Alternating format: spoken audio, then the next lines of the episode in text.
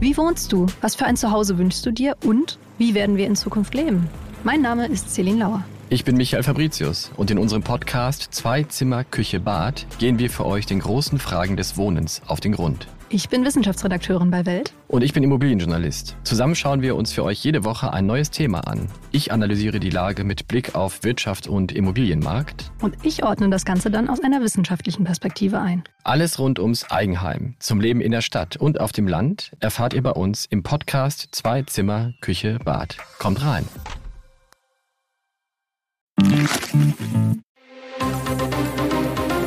Das Bild News Update.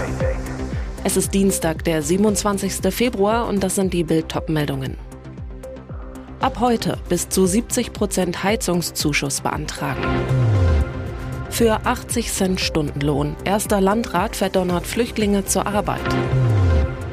Trauer an Berliner Volksbühne. Theaterstar mit 61 Jahren gestorben. Für die Umrüstung ab heute bis zu 70 Prozent Heizungszuschuss beantragen.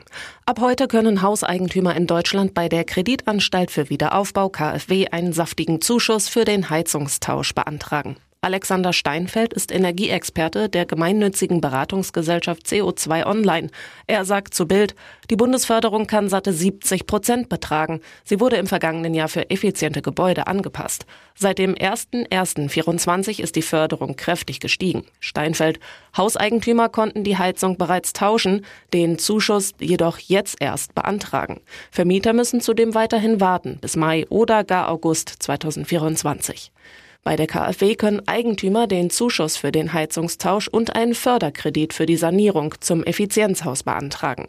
Die Grundförderung beträgt jetzt 30 Prozent der Investitionskosten von maximal 30.000 Euro. Dazu kommen Bonuspunkte. Den Klimageschwindigkeitsbonus von maximal 20 Prozent gibt es für den frühzeitigen Austausch alter, ineffizienter Heizungen im selbstbewohnten Eigenheim. Zusätzlich gibt es einen Einkommensbonus von 30 Prozent für Haushalte mit einem zu versteuerndem Jahreseinkommen von maximal 40.000 Euro. Wichtig, insgesamt ist die Förderung auf 70 Prozent der gesamten Kosten gedeckelt. Und schnell sein lohnt sich, denn ab 2029 sinkt der Fördersatz alle zwei Jahre um drei Prozentpunkte. Zusätzlich können Eigentümer einen ergänzenden Kredit von bis zu 120.000 Euro erhalten. Dieser Kredit kann ab dem 27.02. nur in Kombination mit einer Zuschussförderung BAFA oder KfW bei der Hausbank beantragt werden, erklärt Steinfeld. Für 80 Cent Stundenlohn. Erster Landrat verdonnert Flüchtlinge zur Arbeit. Es steht schon lange im Asylgesetz, wurde bisher aber nicht umgesetzt. Jobs für Flüchtlinge. Jetzt nutzt der erste Landrat das Gesetz, verpflichtet Asylbewerber zum Arbeiten. Bewohner in Gemeinschaftsunterkünften müssen bei Christian Hergott, 39 CDU, im Saale-Orla-Kreis in Thüringen künftig gemeinnützige Jobs erledigen, zum Beispiel Straßen reinigen, Hecken schneiden, Schneeschippen. Verlangte Arbeitszeit vier Stunden pro Tag. Der Stundenlohn beträgt laut Gesetz 80 Cent. Das entspricht 64 Euro im Monat, die auf die Bezahlkarte überwiesen werden. In Kürze sollen die ersten Asylbewerber die Arbeit aufnehmen. Aktuell sondiert Herrgott die Jobangebote, schreibt unter anderem Vereine und kommunale Firmen an. Wer sich weigert, soll sanktioniert werden. Herrgott will die Stütze um bis zu 180 Euro kürzen. Der Landrat zu Bild, wir setzen den Kreistagsbeschluss jetzt schrittweise, aber mit Nachdruck um. Wer nicht arbeiten will, den muss ich motivieren. Es geht um ein Signal, dass die Menschen, die mit Steuergeld bezahlt werden, etwas an die Gesellschaft zurückgeben müssen und nicht den ganzen Tag auf einer Parkbank sitzen. Mit der Arbeitspflicht will er die Akzeptanz von Asylbewerbern in der Bevölkerung erhöhen, deren Integration verbessern. Herrgott, für diese Arbeit muss man keine Sprachkenntnisse haben. Vielleicht lernt man durch Arbeit besser Deutsch als im Sprachkurs und kann sich auf reguläre Arbeit oder eine Berufsausbildung vorbereiten.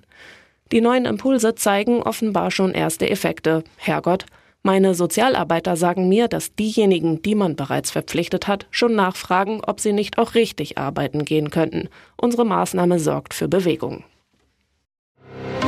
Trauer an Berliner Volksbühne, Theaterstar mit 61 Jahren gestorben. Die Theaterwelt trauert um einen ihrer ganz großen Stars. Der Intendant der Berliner Volksbühne, René Polisch, ist tot. Das teilte das Schauspielhaus am Rosa-Luxemburg-Platz am Abend mit. In dem Statement heißt es, in tiefer Trauer geben wir bekannt, dass der Autor und Regisseur René Polisch heute Morgen am 26. Februar 2024 im Alter von 61 Jahren plötzlich und unerwartet gestorben ist. Die Sprecherin der Volksbühne, Lena Fuchs, sagte, wir sind alle geschockt. Zu den genauen Todesumständen wurden bislang keine Angaben gemacht. Polisch war seit 2021 Intendant an der Volksbühne. Zuvor arbeitete er rund 20 Jahre als Autor und Regisseur unter der Intendanz von Frank Kastorf.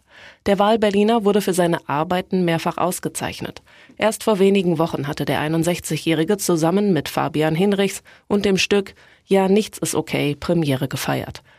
Der Dramatiker und Regisseur war 1962 im hessischen Friedberg geboren worden. An der Universität Gießen studierte er angewandte Theaterwissenschaften und war danach unter anderem künstlerischer Leiter des Praters der Berliner Volksbühne. Als Autor schrieb er über 200 Stücke, die meist eher kurz waren. Seine eigenen Werke inszenierte er unter anderem am Burgtheater Wien, am Deutschen Theater Berlin und an den Münchner Kammerspielen. Max Eberl wird neuer Sportvorstand des FC Bayern. Er unterschreibt einen Vertrag bis zum 30. Juni 2027 und legt am 1. März los. Am Freitag, seinem ersten offiziellen Arbeitstag, spielen die Bayern beim SC Freiburg. Bereits heute wird Eberl in der Allianz Arena vorgestellt. Eberl in der Clubmitteilung, ich habe meine gesamte Kindheit und Jugend beim FC Bayern und in München verbracht. Daher ist es etwas Besonderes für mich, jetzt in neuer Rolle wieder zu dem Verein zurückzukehren, bei dem alles begonnen hat. Der neue Boss weiter, die Aufgabe als Sportvorstand ist eine große Herausforderung, die ich mit viel Respekt und Demut, allerdings mit noch mehr Vorfreude angehen werde. Ich möchte hier mit allen gemeinsam alles dafür geben, damit der FC Bayern in Zukunft weiterhin erfolgreich ist und seinen Fans Freude bereitet. Am Montagabend hatte der neunköpfige Aufsichtsrat der Bayern in einer VIP-Loge der Allianz Arena getagt. Die Berufung von Eberl war dabei nur noch Formsache. Der Präsident und Aufsichtsratsvorsitzende Herbert Heiner kam bereits über eine Stunde vor Beginn im Stadion an. Dann folgte Ehrenpräsident Uli Hoeneß, der von seinem Fahrer ins Parkhaus der Arena gefahren wurde. Zwei Minuten zuvor traf Ex-Vorstandschef Karl-Heinz Rummenigge ein, winkte freundlich aus dem Auto. Auch Eberl selbst war am Montagabend vor Ort und nahm am gemeinsamen Essen im Anschluss an die Sitzung teil. Christoph Freund bekommt mit Eberl einen neuen Chef. Auch der Sportdirektor war am Montagabend im Bayernstadion. Mit ernster Miene fuhr er um 17.39 Uhr in die VIP-Einfahrt, um beim Aufsichtsrat einen Bericht über seine bisherige Arbeit abzugeben. Und jetzt weitere wichtige Meldungen des Tages vom Bild Newsdesk.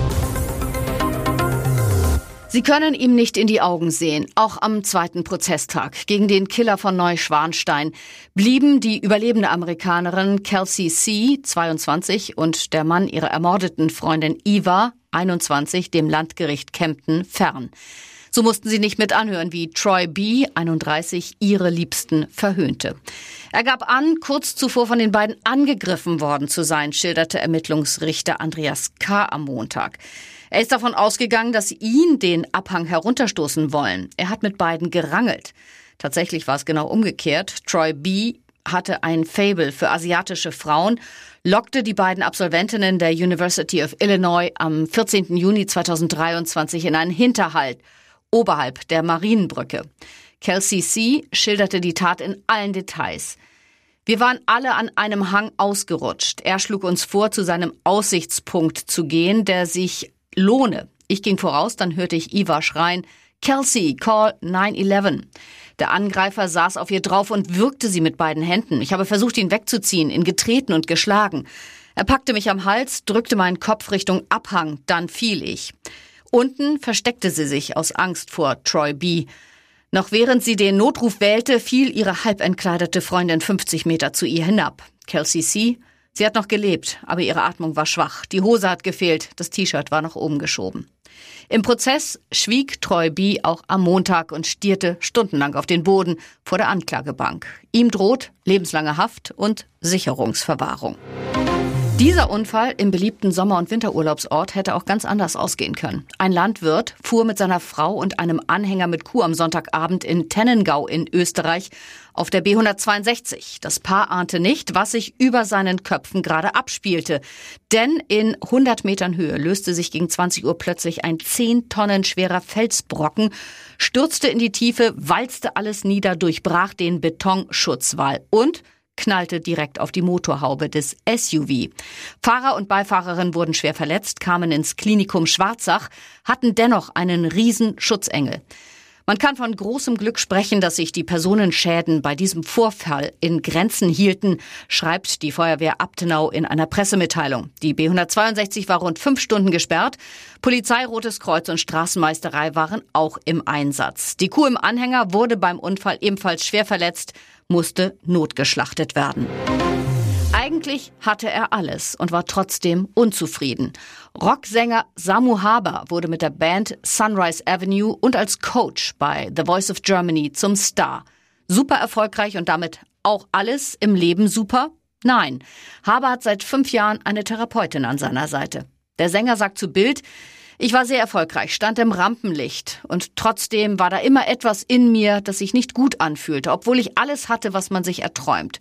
Schließlich brauchte er Hilfe. Seit seinem 16. Lebensjahr ist der Sänger im Musikgeschäft. 2011 kam mit der dritten Platte von Sunrise Avenue der Durchbruch. Ab 2013 saß Haber fünfmal als Coach in der Castingshow The Voice. Und dennoch, der kleine Junge in mir war immer unzufrieden, sagt er. Da war ein Gefühl von Einsamkeit, obwohl in meinem Leben eine Menge los war. Ich fühlte mich niedergeschlagen. Über seine damaligen Gefühle erzählt Haber, ich habe es nicht verstanden und mich über mich selbst aufgeregt. Dann habe ich versucht, dieses Unzufriedenheitsgefühl mit Alkohol, Partys, Motorbooten, Privatjets und Rolex-Uhren auszugleichen. Aber all das kann dieses Gefühl nur betäuben, aber niemals beheben. Inzwischen hat der Musiker einen Zugang zu sich selbst gefunden. Ich verstehe mich und die Dinge, die in meinem Kopf passieren, jetzt besser. In den ersten zwei Jahren war ich sehr oft bei meiner Therapeutin. Heute nur noch alle paar Monate.